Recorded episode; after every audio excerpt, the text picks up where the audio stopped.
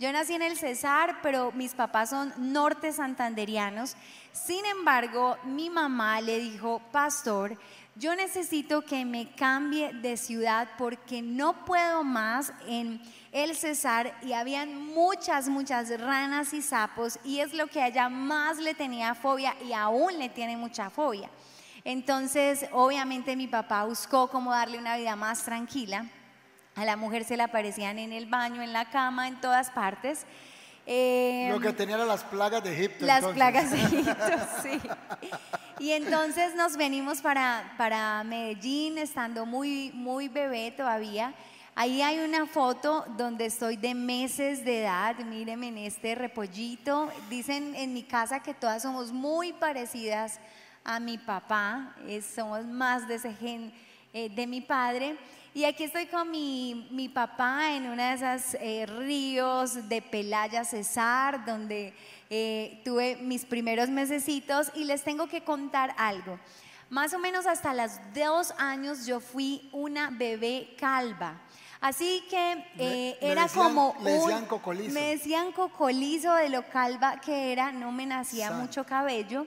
Y en la familia de mi mamá, la mujer debía decidir si quería tener aretas o no. Entonces yo no tenía, no tenía cara de, niña. Y te echaron, me dijeron que le echaron popó de gallina para que le creciera el cabello. Mi madre cuenta que ella cogía el, el popocito de gallina y me lo ponía para ver si salía cabello. Yo, yo cuando me casé decía que mi esposa olía gallina. y cuando nos casamos, Esteban y yo nos hacen el video de la despedida de solteros y todo el mundo decía, ay, mira el pastor, y era yo en realidad. Y el pastor, en cambio, ahorita, ahorita lo van a ver, todavía no, era un crespo precioso pero una de las ventajas que creo que tiene el tema es que dicen que los bebés feos pequeños son hermosos, grandes. Ah. Entonces... Yo me voy a eh, conformar con mi figura. y por último, creo que hay, ah bueno, mi primer año, ahí estoy yo, como mis papás, como les decía, eran pastores o son pastores, invitaban a toda la iglesia a ser parte de mi primer año de nacida. Luego Dios les regala después de mi primer año a Joana, mi, segunda hermana. Por aquí está Joana de pronto. Joana, levante la mano. Sí, está por ahí. Véala por allá atrás, véala allá atrás, está mi hermanita. Ahí está mi hermanita. en esta foto recuerdo, como ven, que estoy mandando mi primer diente. Alguien me decía, por favor, eh, no te rías mucho para que no se vea, pero gracias a Dios quedó ahí. Esta es mi segunda hermanita Joana, que ya está casada y nos regaló nuestra única y hermosa sobrina, Gabriela. Y ahí vienen otras dos hermanitas más. Entonces, esa es parte de mi niñez, pastor. Bueno, esa era Nailet pequeña. Para los que querían conocerme a mi pequeño, en esta foto estoy muy exhibicionista y viene a continuación. Ese soy yo la cosa no ha cambiado todavía, sigo siendo bajito y gordito. Entonces ahí vamos, ¿verdad? Y yo pensaba que lo del poco cabello era ahora, pero veo que desde pequeño. En la siguiente imagen estoy cumpliendo un año. Un año esa torta me la hizo mi papá, ahí está mi papá, ¿verdad? ¿Me la hizo usted o quién la hizo? Sí, la hizo. A ver, ahí está la torta hace algunos años atrás. En la siguiente foto, ese soy yo, no sé qué estaba haciendo ahí Tenía buen cabello y hasta crespo, ¿verdad? me echaron bastante rilita de gallina porque me creció bastante. ¿Qué otra foto hay ahí? Ahí estoy con mi hermana. ¿Y cuántos años tengo ahí? Ni mi mamá sabe, no me reconoce ya. Por ahí cuatro años, tres años. Tres, ¿Cuántos años tenía ahí? Hágame con la mano por el tapaboca, no le veo. ¿Yo cuántos? Dos. ¿Dos años yo ahí? Uy, era un bebé grande. ¿Dos? Bueno, espero que se haya tenido dos años ahí. Ese soy yo eh, pequeño. Antes de hacer esta pregunta, eh, quiero decir que hay hijos que se interrumpen su nacimiento y hay bebés que cuando van a nacer, por alguna razón, en el eterno conocimiento de Dios, Dios no permite que vengan a la existencia porque voy a hacer una pregunta. Una cosa es una interrupción voluntaria del nacimiento de un bebé y otra cosa es la pérdida de un bebecito porque en la eterna sabiduría de Dios, Dios no permitió que se manifestara o continuara esa vida, ¿verdad? Pero yo me hacía una pregunta cuando veíamos esta foto y es, ¿qué hubiera pasado, mi amor, si tú no hubieras nacido, si yo no hubiera nacido, pero que tu padre no te hubiera elegido, que te hubiera dicho, no quiero que, que esta niña nazca y te hubieran abortado? ¿Qué hubiera pasado? Eh, primero que todo, no tuvieras la dicha de haberte casado conmigo, eh, de ser tan feliz. Eh, segundo, quizás la iglesia del camino no existiría, existiría iglesia La Trocha, iglesia, pero no el camino. Tercero, una voz menos para adorar al Dios creador, porque saben que me encanta adorar a Dios. Eh, cuarto, pues no, estaría cumpliendo propósito en la, iglesia de Medellín, en la ciudad de Medellín, de que más almas sean eh, apartadas para Dios. Bueno, eh, yo no fui, no fui un, un, bebé abortado, por eso estoy acá. Dios permitió que naciera. Mi papá le dijo a mi mamá, vamos para el otro. Y mi mamá le dijo, vamos para el otro, ¿verdad? Ahí están ellos. vamos para el otro, vamos para el otro. Y ahí están ellos. Eh, no estaría pastoreando, hemos reunido cientos de personas para impactar sus vidas con la predicación del Evangelio, hemos conocido amigos y muchos estamos reunidos aquí por Dios y la amistad que nos une también. Hubiese sido otra historia.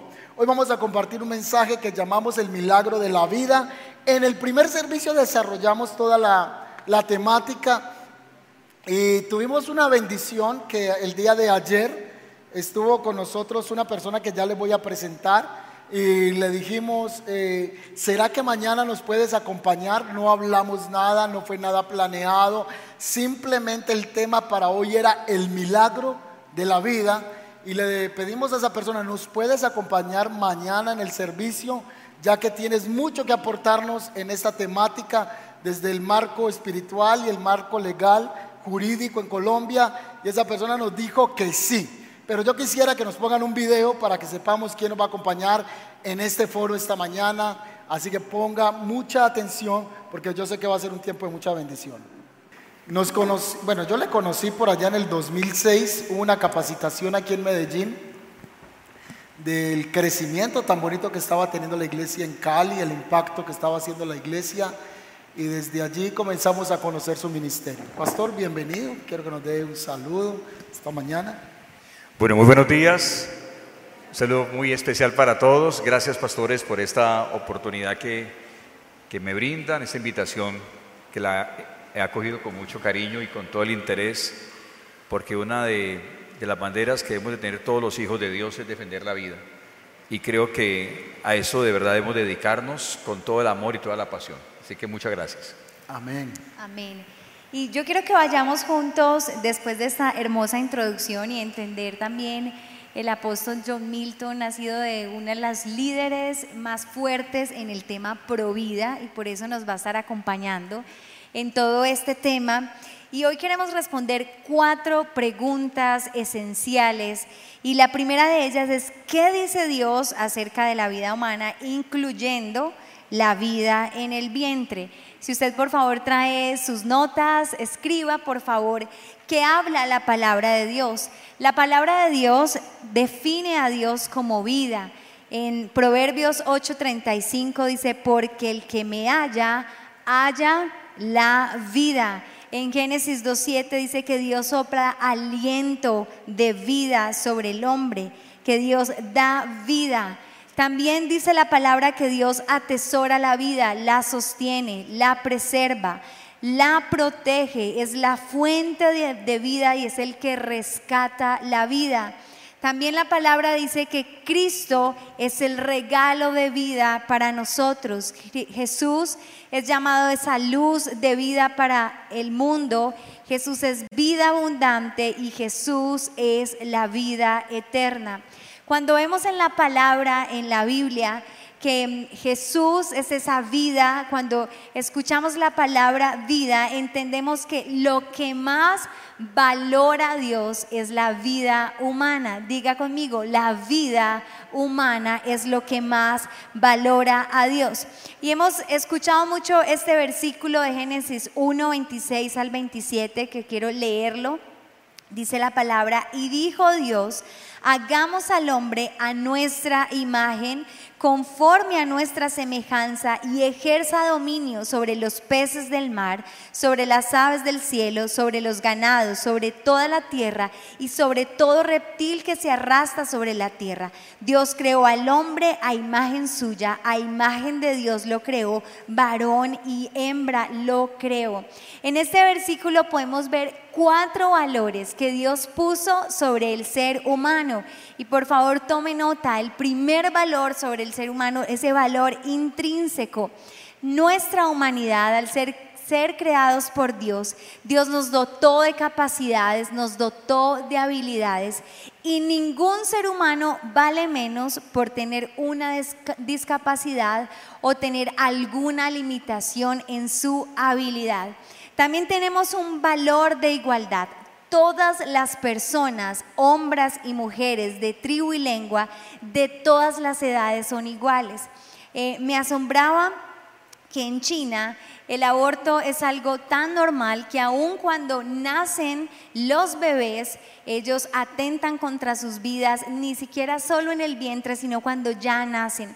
Y algo que tiene este país para regular la natalidad es que ellos tienen como parte de sus leyes quitarle la vida a algunos bebés. Y una de las cosas más impresionantes es que en la cultura china las mujeres no tienen este valor de igualdad que habla Génesis 1 sino que el hijo Aarón es el preferido y si saben que viene una bebita, una mujer, les quitan la vida. Otro valor que vemos en Génesis es el valor excepcional. Todos los seres humanos somos valiosos porque somos los únicos seres creados a imagen de Dios. Dios creó el resto de seres que hay vivos, los animales, los peces, pero tú y yo somos los únicos hechos a imagen de Dios. Y por último, en este versículo vemos el valor eterno. Somos portadores de esa imagen de Dios y Dios nos da una eternidad. Con o sin Él viviremos esta eternidad. Pero en la Biblia, ¿qué nos habla Dios acerca de cuándo inicia la vida para un ser humano? Es un ser que está en el vientre, ya un ser humano declarado o es desde el momento de la, fecundación. Y yo le quiero preguntar al apóstol, ¿qué dicen las leyes? ¿Qué dice Colombia? ¿Cuándo empieza la vida humana? Gracias. El artículo 11 de la Constitución de Colombia dice que el derecho fundamental que tenemos todos los colombianos es la defensa de la vida, es decir, la vida se da en todo tiempo y no hay la pena de muerte. Entonces, en la, Constitución, en la Corte Constitucional del año 2006, que yo en esa época estaba en otros temas, estaba ministrando, sirviendo a Dios, haciendo el ministerio que nos, nos había confiado, y no sabía, no sé dónde estaba en el 2006, pero en ese año yo ni me di cuenta y nos metieron un tremendo golazo. Y en la Corte Constitucional despenalizaron despenalizaron el aborto como delito en tres causales que fueron genéricamente definidas. Uno, en el caso de violación, otro, en el caso de la imposibilidad de un bebé de, vivir por fuera del vientre materno y otro, en el caso donde la madre estuviera su vida en, riesgo. Eh, esas despenalizaciones entraron en el año 2006 y hasta ahí vamos. Se ha tratado de avanzar, eh, en uno y otro lado. Nos acaban de hundir un proyecto de ley que liderábamos la bancada Provida en Colombia, que hacía posible que en todo momento se protegiera la vida desde la concepción.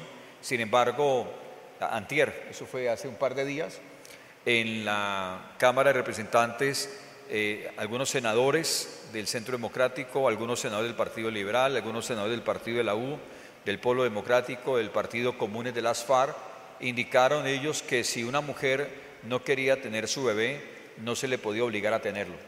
Así que, infortunadamente, seguimos en esa batalla con esas cosas y la Corte Constitucional en estos días está por también definir si eh, aprueba la total despenalización del aborto en cualquier etapa de la vida en el vientre materno. Nosotros hemos creado la, la bancada Provida en el Congreso de la República para oponernos a eso, hemos logrado impedirlo pero ahora necesitamos que todos los colombianos levantemos de, de verdad a defender la vida en su momento más vulnerable, que es el momento donde el bebé La está en el vientre de mamá. Entonces, en Colombia el bebé es considerado, pero cuando nace vivo, ahí jurídicamente se considera que es persona, ¿verdad?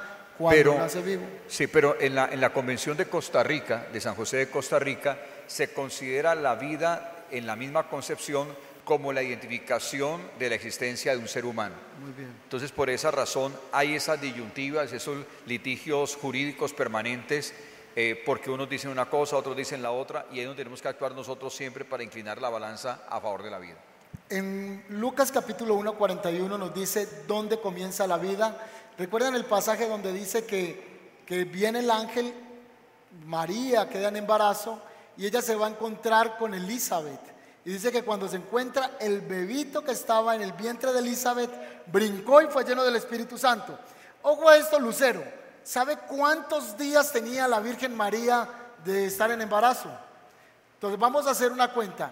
Cuando se encontró con Jesús la Virgen María, Juan Bautista es mayor que Jesús. ¿Cuántos meses? Seis meses. Entonces si Juan Bautista es mayor que Jesús, seis meses, ¿cuántos meses tiene de embarazo la Virgen? Tenía días. Porque el ángel le da a ella la noticia y luego ella emprende un viaje que geográficamente corresponde entre 148 y 150 kilómetros. Ese viaje, como no había carro, metro, bus ni avión, ella lo hizo posiblemente en un asno de lado con mucho cuidado o a pie. Tendría unos 4 a 5 días de embarazo. Y ese bebé equivale al- a un punto. Coge un lapicero y hace un punto. Ese era Jesús en ese momento. Dicen los expertos que al tercer día es un embrión. El Salmo 139 dice, mi embrión vieron tus ojos. Otra traducción dice, tú vistes mi embrión cuando estaba en el vientre de mi mamá. Instantáneamente viene el óvulo y tiene encuentro con el espermatozoide, ya hay vida. Ya eso en la Biblia lo llama una criatura, una criatura, una creación del Señor. Y vamos a mirar este video desde la ciencia. ¿Qué dice la ciencia cuando comienza la vida? Y todos nos vamos a imaginar cuando estábamos en el vientre de la mamá, cuando estaba usted ahí en esa bendición de la barriguita. Así que vamos a ver, todos pasamos por este proceso. Vamos a verlo.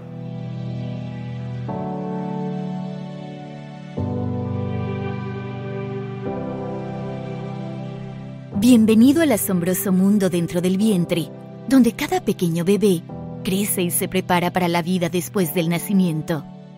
También es el lugar donde se consolida parcialmente la salud para toda la vida de cada pequeño. El desarrollo humano comienza al momento de la fertilización, cuando una célula reproductiva masculina y una femenina se unen para formar un embrión único, unicelular, Aproximadamente a las 24 horas, el embrión unicelular se divide en dos células, luego en cuatro células y así sucesivamente. Esto inicia la increíble transformación de un embrión unicelular hasta convertirse en un precioso recién nacido.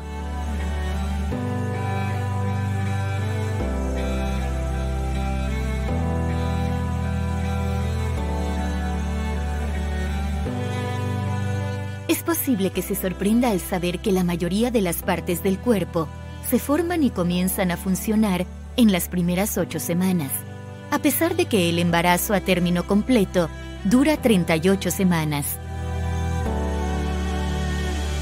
A los 22 días el corazón comienza a latir y rápidamente se parece al corazón de un recién nacido.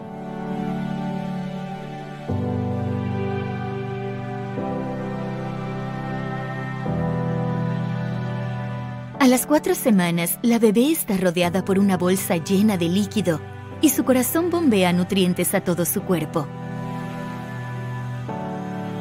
Aquí puede ver su corazón latiendo en cámara lenta, solo cuatro y media semanas después de la fertilización. Ve cómo su corazón cambia de color cuando la sangre entra y sale de sus cámaras con cada latido.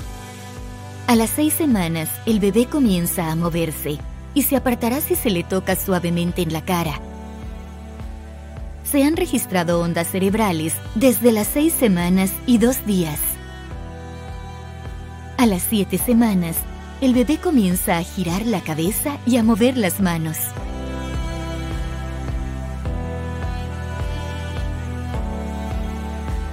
Los dedos individuales comienzan a emerger de las placas de sus manos y... Sus ojos empiezan a desarrollarse rápidamente.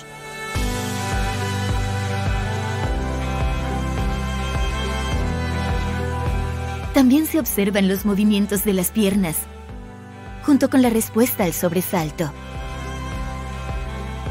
El corazón de la bebé con cuatro cavidades cardíacas ahora está casi completo y continúa su actividad de mantenimiento de la vida, descansando solo brevemente entre cada latido. A las siete y media semanas los dedos del bebé están separados. Sus manos comienzan a tocarse en la línea media, como también lo hacen sus pies. Aquí se puede ver su hermoso ojo derecho, rodeado de sus nuevos párpados.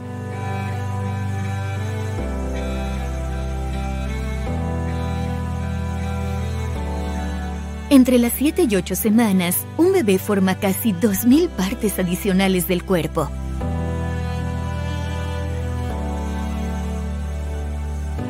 A las 8 semanas, el cerebro de un bebé es tan complejo que partes de él se parecen mucho al cerebro de un recién nacido. Comienza a respirar aunque no hay aire en el útero. Incluso a esta temprana edad, la mayoría de los bebés eligen usar su mano derecha o izquierda igual que usted.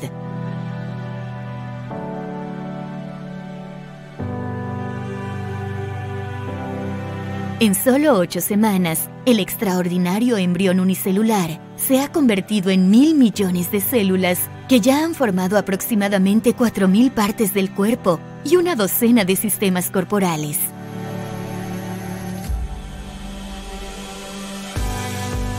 A las nueve semanas, el bebé comienza a chuparse el pulgar, tragar, suspirar y estirarse. Su cara, sus manos y sus pies ahora sienten y responden al tacto ligero.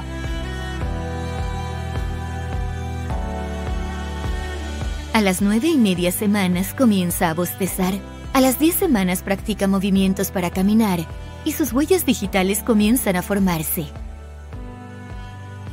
A las 11 semanas, la boca y los labios están completamente formados. A las 12 semanas, el bebé abre y cierra la boca y mueve la lengua.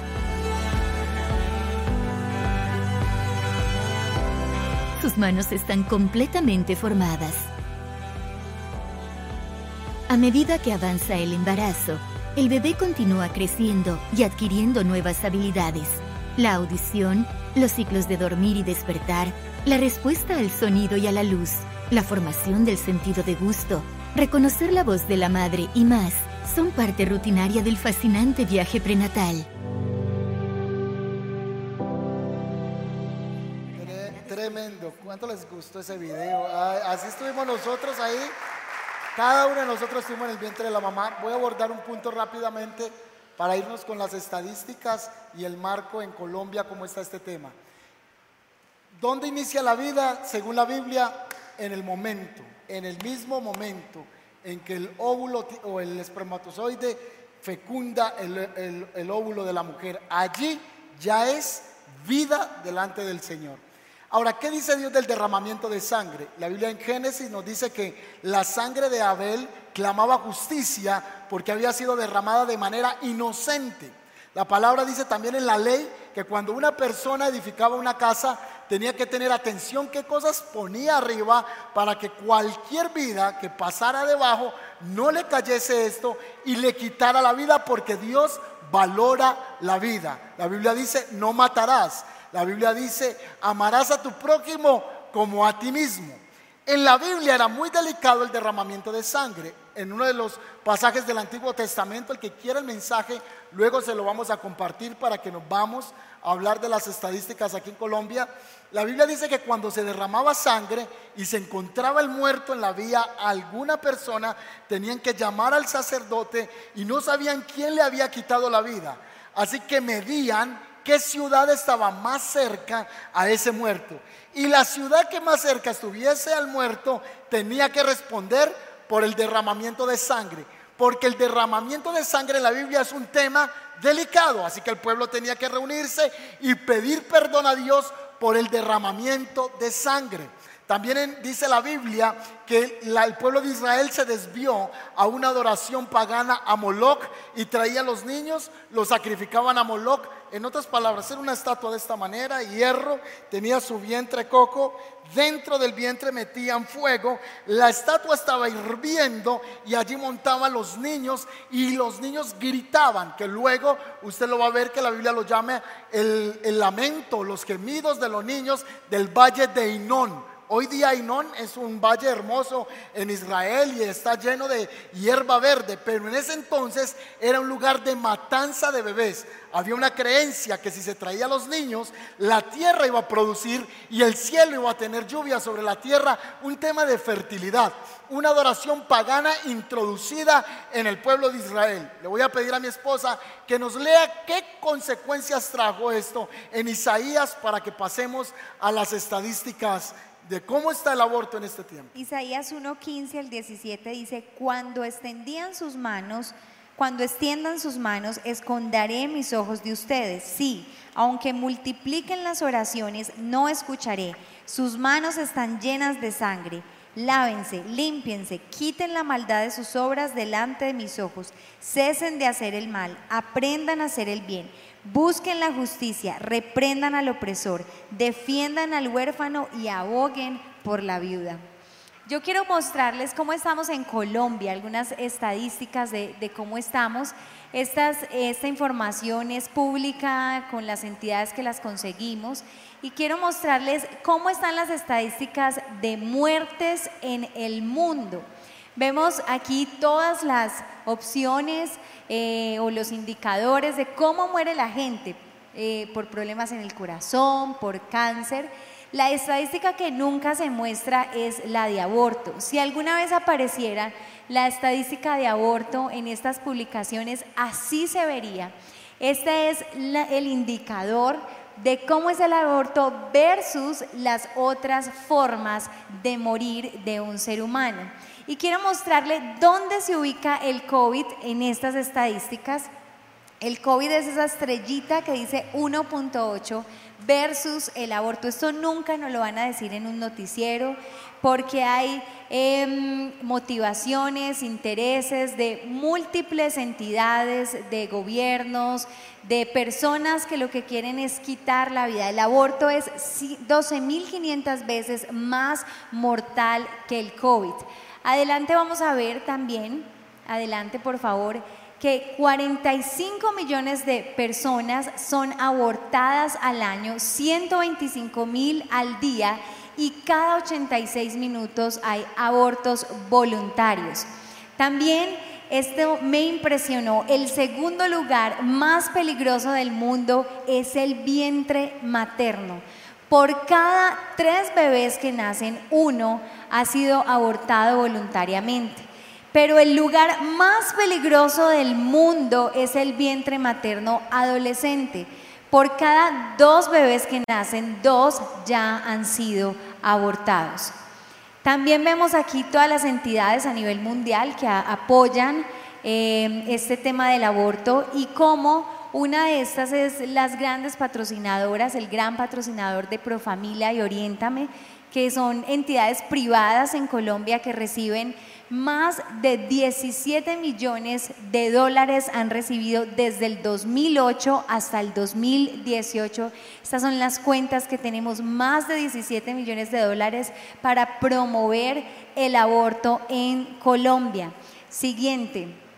Vemos aquí desde el 2006, como lo hablaba el apóstol, que despenalizaron el aborto. ¿Qué significa despenalizar? que todavía sigue siendo delito, pero la mujer no es penalizada si es por esas tres causales que veíamos ahora. Uno de los argumentos más fuertes es porque eh, la vida de la mujer hay que resguardarla y supuestamente con esto no se van a ver, no van a haber tantos abortos clandestinos. Sin embargo, las cifras de aborto siguen subiendo. Ya hablamos de las tres causales de aborto en Colombia pero el 99.9 de las mujeres que aborta, según las estadísticas de Oriéntame, dicen que su decisión de aborto fue basada en su salud física o mental. ¿Y qué Esa- significa eso? Ah, que estoy depresiva, que... Exacto. Eh, ¿El apóstol iba a decir algo ahí? Sí, sí, sobre eso porque infortunadamente en Colombia está muy abierto el tema. La Corte Constitucional al decir que el- el la salud de la madre está en peligro, lo abrió a temas de depresión, a temas psiquiátricos, a temas psicológicos. O sea, si una mujer dice no me siento capaz de tenerlo porque psiquiátricamente, psicológicamente no me siento capaz, puede acceder a esta figura del aborto sin tener ninguna clase de penalización. Ese tipo de, de decisiones, digamos, absolutamente irresponsables, entre otras, por ejemplo, cuando la vida de la, de la madre está en peligro, entonces no hay una revisión realmente profunda, sino que cualquier, cualquier médico, sin ser especialista, puede decir si físicamente puede estar en peligro y también por esa razón, sin mayor tipo de verificación, acceden al aborto. Así es. Y uno de los juicios más grandes que tenemos es, ay, bueno, pero la mujer que quedó en embarazo por una violación, las estadísticas nos muestran que solo el 0.03% toman la decisión porque no son muchos los casos, no es tan masivo el tema. Y ahorita también nos explicabas algo de ese tema del abuso sexual, que el, el bebé entonces es el víctima también del abuso y no es el responsable, ¿cierto?, de ese abuso sexual. Él no fue el que abusó a su madre. Claro, es que ahí tenemos otro tema y es qué culpa tiene un bebé de la violación. ¿Por qué tomarla contra un bebé que es parte de la, de la situación de ser víctima? Él también es víctima. Y por eso nosotros lideramos un proyecto de ley en el Congreso que protege las dos vidas, que protege la vida de la mamá, porque si ella fue violada necesita ser acompañada. No es un embarazo normal, no es un embarazo deseado, no es algo que lo tenía en sus planes. Y por eso se requiere acompañarla para garantizarle sus derechos de salud, de educación, de trabajo, de acompañamiento, aún si no desea luego eh, criar a su niño o criar al bebé, poderlo entregar en adopción. Es decir, la idea es que hay otras alternativas para lidiar con las cosas reales, problemas reales de la vida, y los problemas no se resuelven evadiéndolos o pensando que estar bien en la vida es nunca tener un problema o algo injusto, lo cual realmente no existe. La vida jamás es justa, la vida jamás es cómoda y en la vida siempre habrá dolor. Uno produce dolor desde que nace y produce dolor cuando uno muere. El dolor hace parte de la vida y aquí nos quieren vender la idea que cuando hay dolor hay que escapar de él, que cuando hay dolor entonces podemos acceder al aborto, que cuando hay dolor entonces podemos acceder a la eutanasia, acabar con nuestra vida y parece que el dolor no puede ser parte de la vida, lo cual no es cierto y tenemos que aprender a enfrentar los momentos dolorosos de la vida que todos hemos tenido que padecer, tumores, cosas que uno mismo ha vivido, sabiendo que con la mano de Dios uno puede salir adelante. Así es. Sigamos viendo eh, qué más pasa, está pasando en Colombia. Eh, cada día 250 niños y niñas son abortados en Colombia. Esos eh, bebés son tirados al desagüe, nadie les hace un funeral, no nos damos cuenta porque ellos van en los carros que recogen basura, no, no tienen un trato digno. Y adicional, vemos cómo se están levantando movimientos católicos y cristianos a favor del aborto. Ahí es donde están adoctrinándose los jóvenes, donde estamos recibiendo información y este video tiene más de 355 mil reproducciones, donde ya cristianos, ¿cierto?, están aportando a esa idea de sí es posible. Pero que- eso, eso no es cristianismo. Eso no es cristianismo. O sea, eso no es fe de nada. O sea, el principio fundamental de, de- de un católico, un cristiano, es reconocer que el aliento de vida, Génesis 2.7, nos, nos lo dio Dios. Así es. O sea, una persona, para mí es un apóstata completo, un total apóstata. O sea, una persona que, que dice que desde su fe defiende el aborto, eh, está apostatando de la fe. Nada tiene que ver con cristianismo, nada tiene que ver con catolicismo y hay que hablar las verdades de frente. Lo que pasa es que aquí estamos con un progresismo que nos está limitando, nos ha quitado el lenguaje, nos quiere quitar todo, aún el derecho de ser auténticos y sentirnos de verdad dignos y honorables de defender la vida. Aquí el problema es que todo el mundo quiere quedar bien con todo el mundo y yo veo aún, yo los felicito a ustedes, pero también conozco pastores y líderes espirituales que quieren quedar bien con todo el mundo y no quieren ir de frente con la verdad la verdad es lo único que nos hace libres. Y cuando nosotros ocultamos la verdad, cuando nosotros ocultamos la verdad, escucha esto y apúntalo. y se lo voy a poner en Twitter, me das crédito. Cuando ocultamos la verdad, hacemos parte de la mentira. Cuando ocultamos la verdad, hacemos parte de la mentira. Y nosotros tenemos que hablar esas verdades de frente y decir que cristianos y católicos están de acuerdo ahora con el aborto, no es cierto. No son católicos ni son cristianos, son apóstatas de la fe. Así es. Vemos entonces em, material, ellos están muy patrocinados y quiero que le demos por favor siguiente para que vean cómo en la terminal, en nuestras terminales, en los baños, bueno, antes de eso llegan este tipo de mensajes de las EPS a nuestros celulares. La interrupción voluntaria del embarazo es un derecho fundamental. Famisanar te invita a elegir, informa irresponsablemente tu futuro. Eso es mentira. No hay en la Constitución de Colombia ninguna, ningún derecho que diga que interrupción voluntaria del embarazo es un derecho fundamental. Eso es falso, es mentira. La Corte Constitucional, que es la responsable de respetar y hacer respetar la Constitución, ahora nueve magistrados que no los, eligió, no los eligió el pueblo colombiano, nueve magistrados están tomando decisiones por los 50 millones de colombianos. Y nosotros tenemos que darnos cuenta de eso y reclamar a la Corte Constitucional que respete la vida. Mire una cosa, y tenemos que anunciarlo. El problema nuestro es que ah, las redes sociales están influyendo tanto en nuestros niños, tanto en nuestros jóvenes. Ya no es la televisión, ya no son las revistas, ni siquiera son los amigos. Ni siquiera son los amigos. Antes el problema nuestro eran los amigos de los hijos. Antes el problema nuestro era la televisión. Antes el problema de nosotros eran las revistas. Ahora son las redes sociales. Y entonces los padres de familia dicen, no, en mi casa sí no hay problema en eso porque aquí está prohibido el celular, aquí está prohibido las redes sociales, no me preocupe que a la vuelta de la esquina ellos solucionan el problema. El tema nuestro es la pasividad que tenemos los que decimos ser cristianos, porque nos da pena. A mí no me da pena el Congreso de la República que me critiquen con todo, que simplemente nos digan groserías, vulgaridades, nos ofendan. Tengo 135 amenazas de muerte por defender la vida, por enfrentarme a la maldad y nosotros no tenemos por qué tener miedo. Inclusive hay cristianos confundidos, se enredan, le creen más a congresistas de extrema izquierda, le creen más a gente que siempre le ha mentido al pueblo colombiano, que escuchar de, de, fondo los argumentos serios y reales que hay del pueblo de Dios para defender la vida, no solamente con la Biblia, con la misma constitución y la ley, podemos defender la vida y hay todos los argumentos para hacerlo. Lo único que yo les quiero decir a ustedes es, pierdan el miedo. No se dejen amedrantar, no se dejen arrinconar. Defiendan la vida en su colegio, defiendan la vida en la universidad. Eso no los hace a ustedes regresivos, porque es que progresivos es el no es que defender el derecho de la mujer. Es que el aborto es un derecho de la mujer porque la mujer verá que, tiene. No, señor. La mujer tiene derecho sobre su cuerpo, pero no sobre el cuerpo que se está gestando dentro de ella. Más bien no es, no es tiene derecho, tiene responsabilidad sobre ese bebé y tendrá que darle cuentas a Dios aquel que atente contra la vida desde, el embarazo. Si a usted nadie se lo ha dicho y usted ha practicado un aborto, tú has asesinado a tu bebé en el vientre.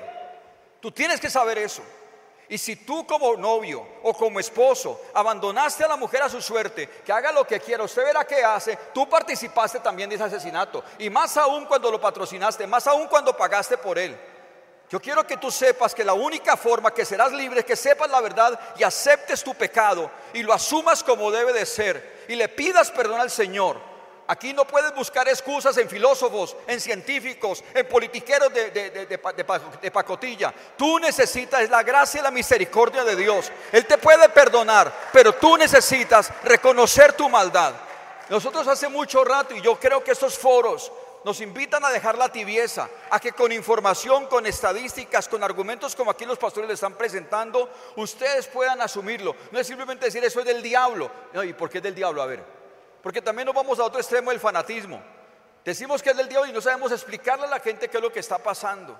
Pero yo quiero decirles a ustedes, no ocultes la verdad. En las redes sociales tienes que escribir, tienes que manifestarte, no para pelear con nadie, pero di la verdad, porque hay amigos tuyos que si tú los ves, si tú dices la verdad, esos amigos van a decir, ay, lo que están diciendo allá entonces es mentira, porque si amigo, si mi amigo que yo conozco está diciendo esto, entonces lo que están diciendo allá están equivocados. Hay que decir de frente que pro familia no es pro familia, es pro aborto esa organización.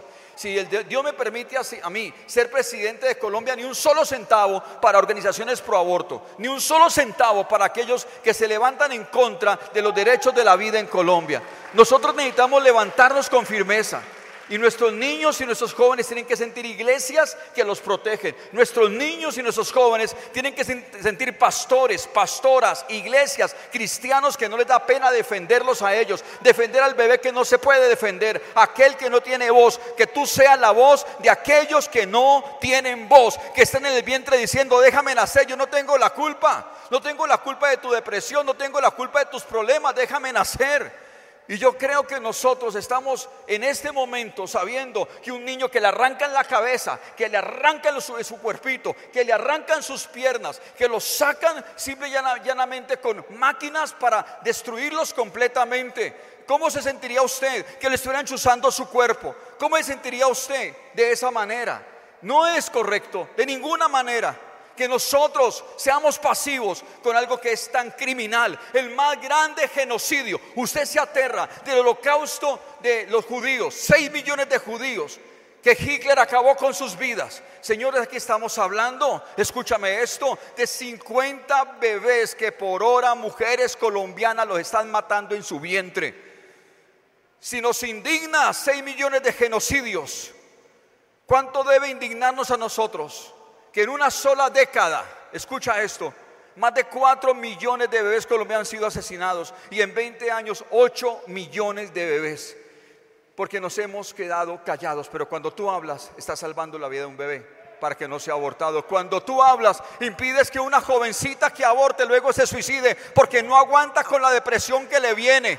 Cuando tú hablas, evitas que Colombia caiga en la mayor destrucción porque el derramamiento de sangre, pastor, trae la mayor maldición sobre una nación. Colombia tiene dos mares, tiene siete pisos térmicos, tiene biodiversidad como tú no te lo imaginas. El país con mayor diversidad de maripositas la tiene, la tiene Colombia. La mayor diversidad de, los, de pajaritos la tiene Colombia. Nuestro país es precioso pero sin embargo, de 100 colombianos, 43 viven con menos de medio salario mínimo.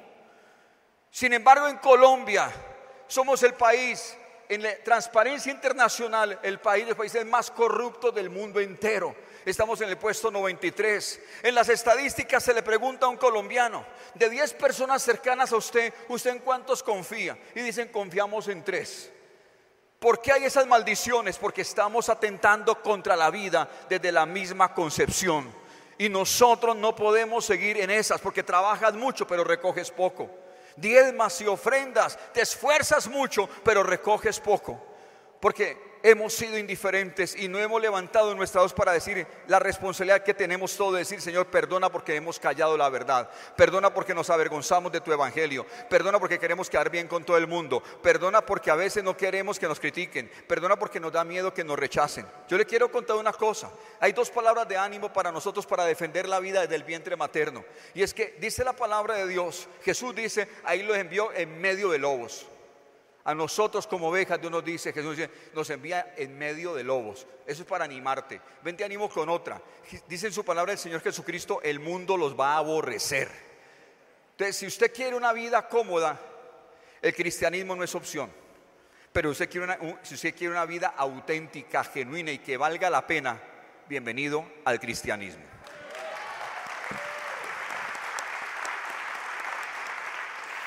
Vamos a finalizar aquí con dos cosas bien importantes y dos videos que en un momento vamos a poner. Número uno es, aquí alguien hizo un aborto voluntariamente y puede acercarse a la gracia de Cristo, porque la palabra del Señor dice que Él nos perdona de cualquier pecado y cualquier pecado es...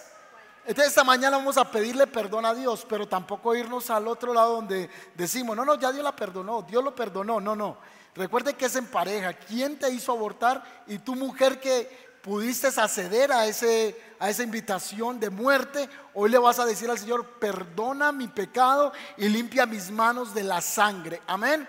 Esta semana entrante, yo creo que el viernes en la vigilia, mi amor, vas a decir, vamos a hacer un lanzamiento de una capacitación para duplicar un material, le vamos a entregar USB, le vamos a entregar unos misioneritos, que así se llaman, que es un fetico, que les vamos a entregar para que enseñemos y dupliquemos a los jóvenes y a las niñas de este tiempo cómo guardar sus manos y su vida primero para Dios y si ya están en embarazo, que no vayan a abortar. Mi esposa va a estarles contando muy pronto de esta actividad que se va a hacer y hemos hecho una alianza con una fundación que se llama la Fundación Casa Esther. Niñas que están en embarazo y que están a punto de abortar, allí van a ser atendidas, van a ser escuchadas, van a ser verdaderamente orientadas a proteger el niño. No como esta organización que se llama Oriéntame a abortar. Nos le vamos a orientar para que el niño sea cuidado. Va a poder la niña estar en ese lugar, va a puede vivir allá, va a tener alimentación, pero también va a tener cursos de emprendimiento para que pueda desarrollar capacidad productiva y le detengamos a las tinieblas y al infierno el derramamiento de sangre. ¿Cuántos dicen amén a eso? Den un aplauso al Señor. Voy a finalizar con dos videos para que vamos a hacer oración. Y yo quiero que vean un video, es muy fuerte, muy grueso lo que vamos a ver en este momento, pero tenemos que ser conscientes del derramamiento de sangre. Hay un video que nos van a poner ahí en producción que se llama Aborto.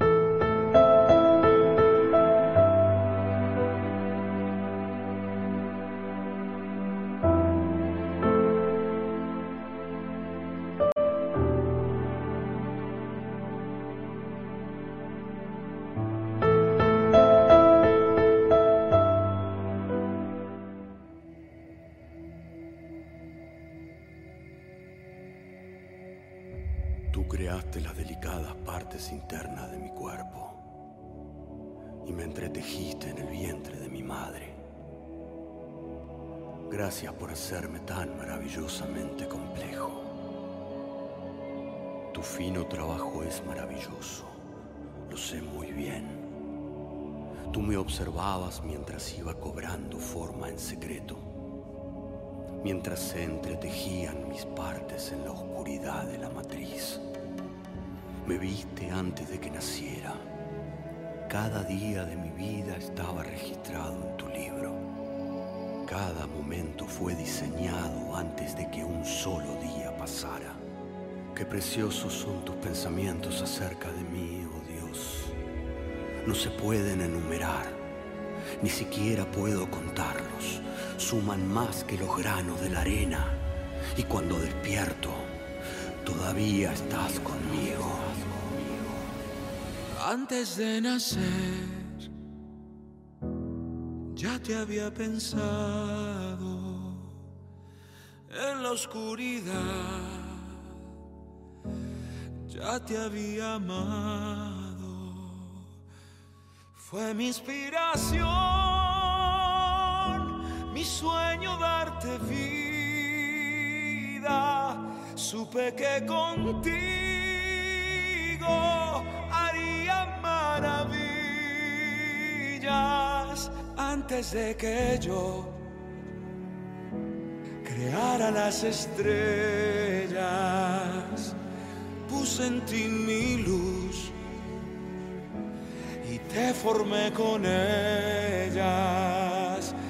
Imaginé tu voz en medio del silencio. Puse un corazón secretos. Tú eres mi creación. Mi amor por ti es eterno. No hay nada que temer. Yo estoy contigo.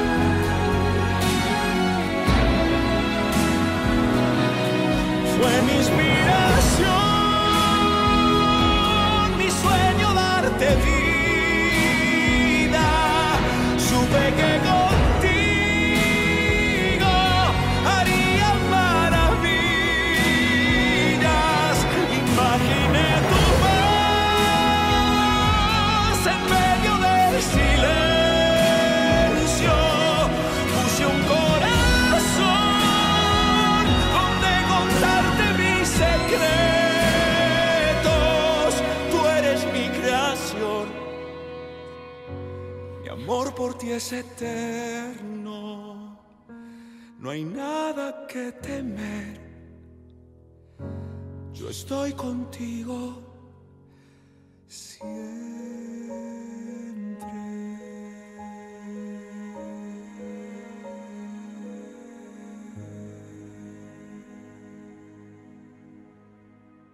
a hacer una oración al Señor pidiendo perdón por el derramamiento de sangre. Amén. Sí, mujeres que abortaron aquí no van a ser una vergüenza, van a ser un testimonio para otras mujeres. Amén. Hombres que seducieron a su pareja para que abortaran no van a ser ya una vergüenza, serán un testimonio. Pero vamos a hacer oración pidiendo a Dios perdón por el derramamiento de sangre. Salmo 139, 16 dice, tus ojos vieron mi cuerpo aún imperfecto. Refiriéndose el salmista a la realidad de un Dios que sopló aliento de vida para que empezase a movilizarse todo el resto de la construcción de ese milagro llamado ser humano. Y por esa razón nosotros necesitamos ser conscientes de que cuando atentamos contra aquello que crea Dios, contra aquello que Dios ha hecho, se llama pecado. La palabra pecado significa ir en contra de la voluntad de Dios. Proverbio 28, 13 dice, el que encubre su pecado no prosperará, mas el que lo confiesa y se aparta, éste alcanza misericordia. Hecho 3:19 dice, así que arrepentíos y convertíos para que vengan de la presencia de Dios tiempos de refrigerio. En Cristo encuentras la verdad y esa verdad nos golpea durísimo porque esa verdad nos hace reconocer el pecado en nuestras vidas, nos pone en evidencia frente a nuestra maldad, pero también esa verdad es una verdad que nos lleva a su gracia y a su misericordia.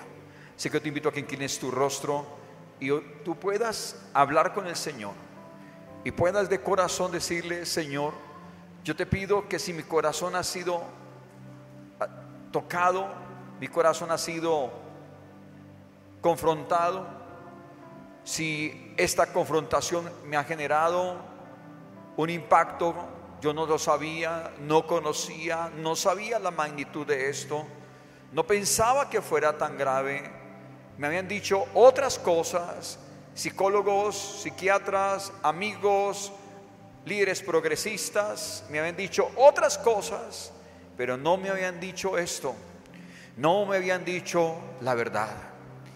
Y con mentiras me habían seducido a aceptar un supuesto derecho que no tengo de atentar contra la vida de otro ser humano. Yo te pido que me perdones. Yo te pido que me ayudes. Yo me arrepiento y me aparto de este pecado. Y todos los hombres que de una u otra manera han participado tienen esta oportunidad también de reconciliarse con Dios. Porque esto no es solamente asunto de la mujer. Hay padres de familia que han consentido con el aborto de hijas. Y también es necesario presentarse delante de Dios. Y todos de alguna u otra forma hemos sido responsables con el silencio. Cuando ocultamos la verdad, hacemos parte de la mentira. Y yo te pido que puedas tú darte la oportunidad de que Dios pueda restaurarte el día de hoy. Porque dice su palabra que a aquella mujer adúltera él dijo, yo, él, tiene, tenía el poder para condenar, pero le dijo a la mujer adúltera, ni yo te condeno, vete y no peques más. Ninguno de nosotros tiene un dedo para poder señalar a alguien y condenarlo. Ni Jesús, teniendo el derecho, lo hizo. Y por eso Él abrió sus brazos en la cruz del Calvario para acercarnos a todos, a su gracia y a su misericordia. Hoy es un día de misericordia y si alguien necesita la misericordia de Dios, le pido que allí donde está levante sus manos. Si alguien necesita su misericordia, dígale, Señor, yo necesito tu misericordia, yo necesito tu perdón. Y hoy te entrego mi vida para que hagas de mí esa persona que ama y defiende la vida desde la misma concepción. En el nombre de Jesús. Amén y amén. Dios te bendiga. Amén. ¿Cuánto le dan gracias a Dios por este espacio que nos prestó senador y pastor? Amén. Vamos Yo a quiero recordarle, pastor, a la iglesia el reto, el milagro de la vida. Vamos a hacer un entrenamiento para que usted pueda ser un duplicador de vida y les voy a explicar muchas cosas que se vienen, les vamos a dar los videos, todo el entrenamiento documentado para que usted pueda llevarlo a su familia, a sus amigos o a su empresa y podamos llevar este mensaje de vida a todo, todo el que pueda escucharlo y evitemos mortandad en nuestra tierra. Amén, pastor.